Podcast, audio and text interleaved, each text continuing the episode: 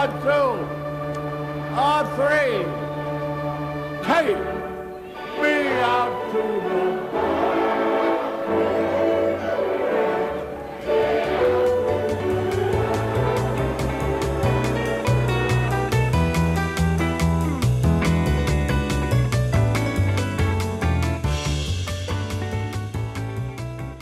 欢迎收听《大联盟小品》第三集，我是 Jackie 李炳生。这是一档分享大联盟相关小品故事的单元节目，每集一个，向各位娓娓道来各式各样不同的大联盟故事，希望大家都能从中有所收获。不管是得知之前从来不知道的事情，或是单纯听故事的乐趣，都好。那上一集呢，在大联盟小品我有提到哦，上一次我们讲的故事是黑人联盟的成立还有历史发展。那一次我有提到说，这一集也就是下一集第三集呢，我们会继续讲一些关于黑人联盟的东西。所以呢，我们这一次要讲的故事是黑人联盟的创举，是一些黑人联盟首先创造或者是比大联盟更早做到的事情哦。那这些东西呢，其实现在我们当然是视为理所当然，可是，在职棒发展的早期，比如说一百多年前的时候，有很多东西是还没有被发明、没有出现的。那大联盟棒球哦，美国职棒其实是一个相对保守的产业，相对保守的联盟，所以呢，有很多事情他们其实是比较晚到后面呢，才慢慢的采纳，才慢慢的接受。那黑人联盟呢，算是呢比较早开始去做一些创举的联盟跟赛事。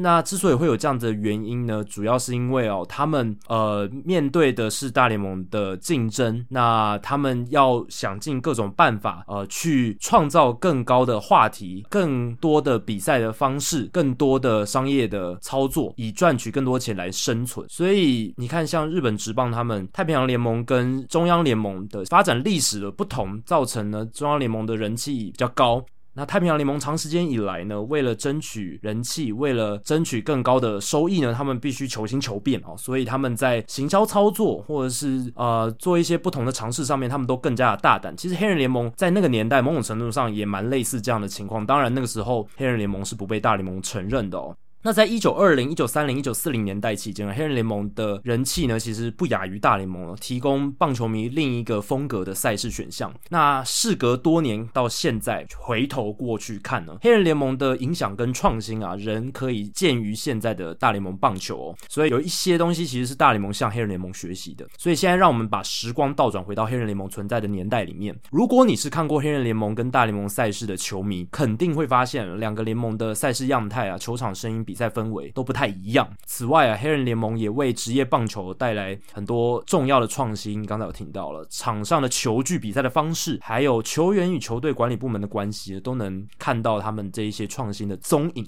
那二零二零年是黑人联盟创建的一百周年。我们现在虽然已经到了二零二一年，可是呢，呃，还是有很多东西呢可以延续去年的讨论。所以我想就趁着这个机会呢，一起来多了解黑人联盟缔造了哪些创举哦。当然，上一集我们已经对黑人联盟的历史有所了解了，所以这一集呢，再继续深入的探讨下去。那我今天要分享的创举总共有五个。第一个是夜间赛事，大联盟他们出现首场夜间比赛的五年之前，黑人联盟其实就已经开始尝试夜间棒球的可行性了。一九二九年起的美国经济大萧条重创棒球产业，许多非大联盟的球队被迫解散。那黑人联盟的受创尤其严重，就连一九二零年成立的黑人联盟之一，应该说呃人气最高的黑人联盟——黑人国家联盟 （Negro National League） 也面临终结的命运。那当然啊，那个时候。棒球呢都是在白天打的，没有所谓的夜间比赛。因为那个时候，当然电灯啊的科技，还有发电的科技啊，不像现在那么发达，所以那个时候，而且大家那时候也习惯在白天看棒球啊，还没有人在啊晚上这样子去打过球这样子。虽然电灯这种东西在一八八零年代就已经发明出来，但是呢，也是花了好一段时间呢才普及到全美，普及到整个社会。那在娱乐选项上面，职业运动上面呢，那个时候还没有发展的那么那么快哦，还没有在这个户外照明的设备的产生哦。但是知名的黑人联盟球队，以黑人为主的球队，堪萨斯市君王队 （Kansas City Monarchs），他们的老板 J.K. Wilkinson 在一九二九年为了球队的存续放手一搏，因为我刚刚提到一九二九年的时候的经济大萧条，让很多非大联盟的职棒球队面临被迫解散的压力。那 Wilkinson 的君王队也是其中一支啊。那为了让球队继续生存下去，Wilkinson 他把能抵押贷款的资产全全部拿去抵押了。那付钱请一家公司帮他打造一组由发电机供电约十五公尺高的移动式灯柱。一九三零年四月二十八日，在这些移动式灯柱的协助之下，君王队进行了他们的首场夜间赛事，而那些灯柱也让君王队能够四处进行白天加上晚上的双重赛，那借此增加收入。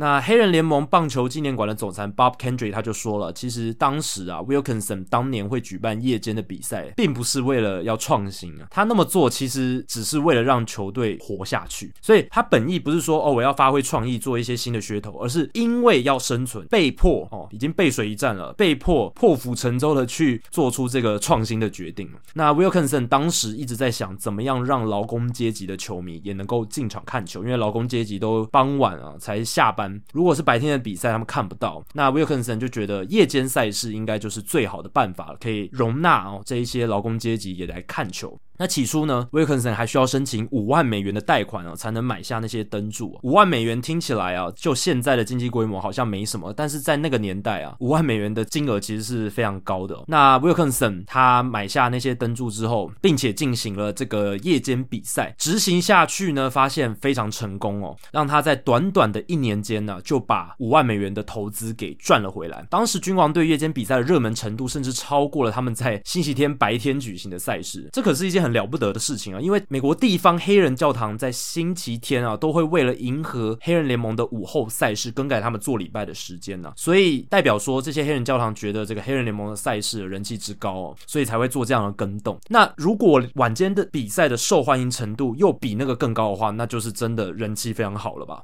那君王队有时候也会把这些照明器材呢租借给其他黑人球队，帮助啊其他黑人联盟的球队能够举办更多夜间的赛事，就是有一种同舟共济、互相帮忙的感觉啊。一九三零年啊，小联盟也开始出现了夜间比赛，但是大联盟呢，我一开始有提到，他们采行许多转变呢，都要花比较多的时间去接纳，一直要等到一九三五年的五月二十四日，于 Crossley Field 举行的费城人红人之战啊，才首度举行夜间赛事。所以黑人联盟的球队一九三零年就已经开始有夜间比赛出现，但大联盟一直要等到五年之后的一九三五年，甚至呢，小熊队的主场赛事啊，其实一直都是在白天进行的。而且维持非常久，一直到了一九八零年代，他们才开始于 Wrigley Field 他们的主场进行所谓的夜间比赛。所以真的是花了很久的时间啊，才去接受夜间比赛这件事情。当然，你可以从好的方面讲说，这是一种对传统的坚持啊。但是反过来讲，也是一种有点太晚才接纳这种科技带来的方便呢，跟转变。那再来第二个是很高的球员流动性。那大联盟棒球早期啊，有一个恶名昭彰的保留条款哦，在所有的大联盟球员的合约里面都有这个条款 （reserve clause）。那这个保留条款呢，让球员的整个生涯都受到母球队的束缚跟控制。直到一九七零年代中期，自由球员制度的出现，大联盟球员才脱离了保留条款的束缚。因为当时有个仲裁人判决，保留条款呢、不应该存在于呃球员的合约之中啊，才让大联盟球员脱离了这个束。束缚。然而呢，黑人联盟在运作的时候，他们的球员合约当中其实并没有所谓的保留条款，他们的合约条文相对松散，因此创造了球员在球队之间的超高流动性。而这种流动性是同级大联盟球队和球员完全无法想象的。当然，这也是算是一种缺乏管制的表征，一种现象。可是有时候缺乏管制呢，也是一种好事嘛，毕竟比较自由。当然，缺乏管制有它的弊病在，可是至少就球员流动性这一点，在黑人联盟当时，他们流动性因为缺乏管制是比大联盟好。非常大咖的黑人联盟球星在当时啊，经常会换队，以顶尖身手吸引愿意出更高价的买家网络。他们不仅会在黑人联盟内的球队流动，有时候也会加入墨西哥联盟或位在多米尼加的联盟。棒球名人堂球星 Satchel Page 他就很会利用合约相对松散的特性啊，常常转队到待遇更好、观众更多的队伍投球。Satchel Page 他自己就曾宣称，他的棒球生涯经历过两百五十支不同的球队，并且投出大概哦两百五十场的完投完封啊。当然，这都是意识啊，就是是一些要口耳相传的事情啊。如果大家对 Satchel Paige 在官方记录上呀的正式有记录下来的黑人联盟数据的话，大家可以上 Simhead 这个网站，S E A M H E A D 这个网站上面有黑人联盟的数据资料库，上一集有介绍过。那再来第三个，第三个创举是积极的跑垒作风。那当然，积极的跑垒作风其实并不是能说是黑人联盟发明或者是创造的啦。其实哦、呃，在他们之前，像是一八九零年代以 Wilbur Robinson 为首的巴尔的摩精英队，这个精英队跟现在精英队不一样。那个年代的精英队，他们就大量的采用跑打战术啊、偷点触击啊、砍击打法这一种啊，去创造上垒啊。因为那时候的球非常烂啊，呃，不容易打出全垒打，所以大部分人呢宁愿呢把球打在地上呢，比较容易争取对方的守备失误啊，来争取上垒。那那个时候，一八九零年代巴尔的摩精英队，其实那个年代就已经有球队开创了靠积极跑垒抢分的作风。但是呢，黑人联盟算是把这种积极的跑垒作风发扬光大，或者是说进一步的推展出去的一个联盟。大联盟在一九二零年代的时候，因为贝比鲁斯的全垒打疯狂挥击啊，引发了全垒打浪潮，开始走向长打型的棒球。当时黑人联盟呢，在另一边呢，成为这种小球战术、创意战法、积极跑垒等技术的盛行地。当时大部分黑人联盟的球队都喜欢用小球打法和速度战来争取更多的分数。Cool Papa Bell 据说是那个年代速度最快的黑人球星，因此刮起了一阵黑色旋风。但他不是唯一速度飞快的黑人联盟球员。人生晚年遭受到美国职棒界非常敬重爱戴的黑人联盟传奇 Buck O'Neil，他曾经说过，观赏黑人联盟赛事的球迷在比赛中通常没有时间去饮食贩卖部买东西啊，因为一旦起身去买东西，往往就会错过非常精彩的场上事件或抛垒动作。那刚刚提到的黑人联盟博物馆的馆长 Kendrick，他受访的时候也说到哦，当时黑人联盟也有能把球轰出球场外的重炮手，当然也有，但是更多的是能够单季累积四十到五十道的快腿。快腿在黑人联盟是非常常见的存在。黑人联盟的跑者呢，通常都闲不下来，有机会啊就会多近战垒包，不管是透过队友的触及、队友的安打，还是自己的盗垒，甚至包括盗本垒。所以 Jackie Robinson 他也打过黑人联盟，可能也是因为在那边的风格的关系，他把这个带到了大联盟里面。只要能够攻下下一个垒包，就是好方法，就是帮球队赢球的不错的策略。有些大联盟的球队啊，像是一九三零年代的圣路易红雀队，甚至会仿效当时黑人联盟的球风哦，运用积极的跑垒来创造不同于联盟里其他队伍的差异性啊，借由这种差异性去制造啊一些竞争上的优势。那我刚刚提到的 Jackie Robinson，他后来在一九四七年成为二十世纪首名加入大联盟的黑人球员，在那个时候呢，他也把大胆的黑人联盟球风带进了大联盟，让大联盟投手见识到速度和垒包心理战的破坏力。Robinson 刚来到大联盟的头几季啊，经常会在垒包上表现得非常积极啊，扰乱对方投手的心智，同时不吝于大胆盗垒，甚至盗本垒，给许多大联盟投手带来非常大的麻烦。这一个特色呢，其实如果大家有看《传奇四十二号》这一部电影，就可以看到啊，它里面所展现的我刚刚提到的这些东西。里面呢，饰演 Jackie Robinson 的已故的好莱坞演员啊，Chadwick Boseman，他就在里面把 Jackie Robinson 透过盗垒的积极性，还有造劲啊，去扰乱对方投手的特质啊，表现得非常的出彩。他们在电影里面也有演示出哦，他盗本垒的那一种精彩的画面。再来第四个创举是打击头盔，很多棒球历史学家都认为黑人联盟球星 Willie Wells 是美国职业棒球史上啊，不论白人还是黑人，第一位带着头部护具上场打击的选人手。Wells 他是黑人联盟纽华克老鹰队 Newark Eagles 的球星，他常常会遭受到对方投手触身球的伺候。一九三六年，来自华盛顿精英巨人队 Washington Elite Giants 的投手，而且他擅长用口水球，他的名字叫 Bill Bird。Bill Bird 对 Wells 投出一颗头部触身球，砸中 Wells 的太阳穴，让他当场失去意识。所幸后来啊，并无大碍，只能说 这个 Willie Wells 他真的命大。下一场比赛隔一天呢、啊，Wells 不顾医生的反对，继续比赛。只是这一次他上场打击的时候，头上戴着改良过的硬式球帽。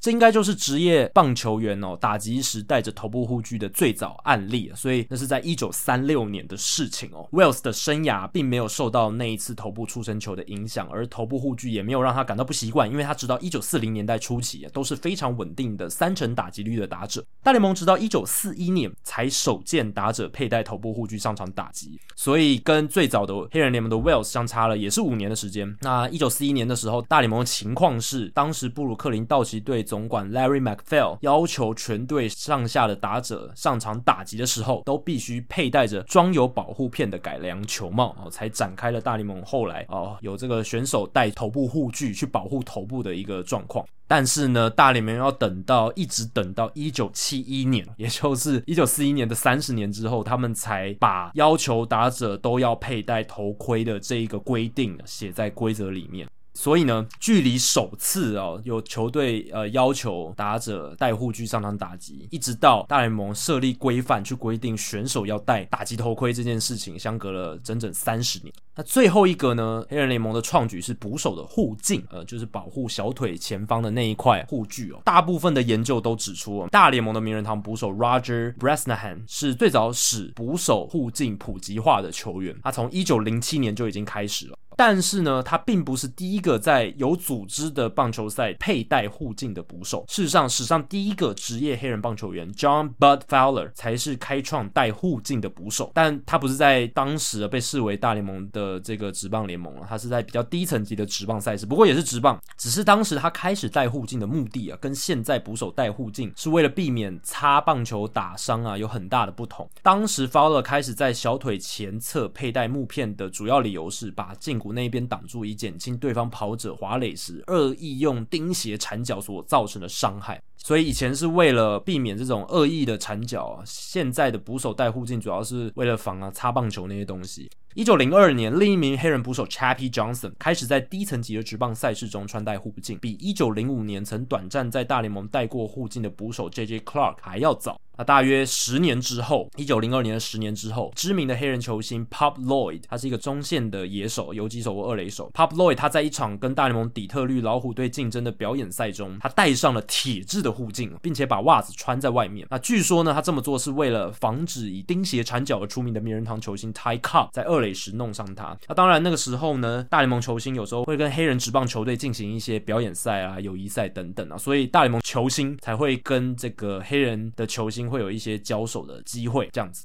那以上我刚刚讲的那五样，不管是护具、比赛的方式，还是呢球员跟管理部门之间的关系，就是黑人联盟或黑人职棒球员优先于大联盟所采取的一些创新跟创举。那我自己在读完这些资料的时候，其实也觉得说，黑人联盟真的是比我们想象的更加精彩、更加丰富、更多的故事在里面呢，值得啊、我们去挖掘。虽然说呃现在黑人联盟早就已经不存在非常久了，那相对来讲讲呢，台湾球迷甚至是喜欢美职的球迷对黑人联盟了解不是那么多，但是哦，透过对这些资料的探索跟了解，我们可以更加的知道说黑人联盟他们当年的面貌是怎么样，然后他们的魅力在哪里啊？其实他们都是美国职棒历史上非常不可或缺啊，非常有趣的一环。以上就是大联盟小品第三季的全部内容。如果大家喜欢大联盟小品的话，欢迎持续追踪 Hito 大联盟的 Podcast 节目，并加入 Hito 大联盟在脸书的讨论区。Hito 大联盟讨论区有任何回馈跟想法或者是建议，都欢迎提供给我。可以在脸书社团留言，也可以留言在 Hito 大联盟 Apple Podcast 的节目页面。如果大家有想听的故事或主题，都希望不吝的随时提出来。大联盟小品，我们下次见，拜拜。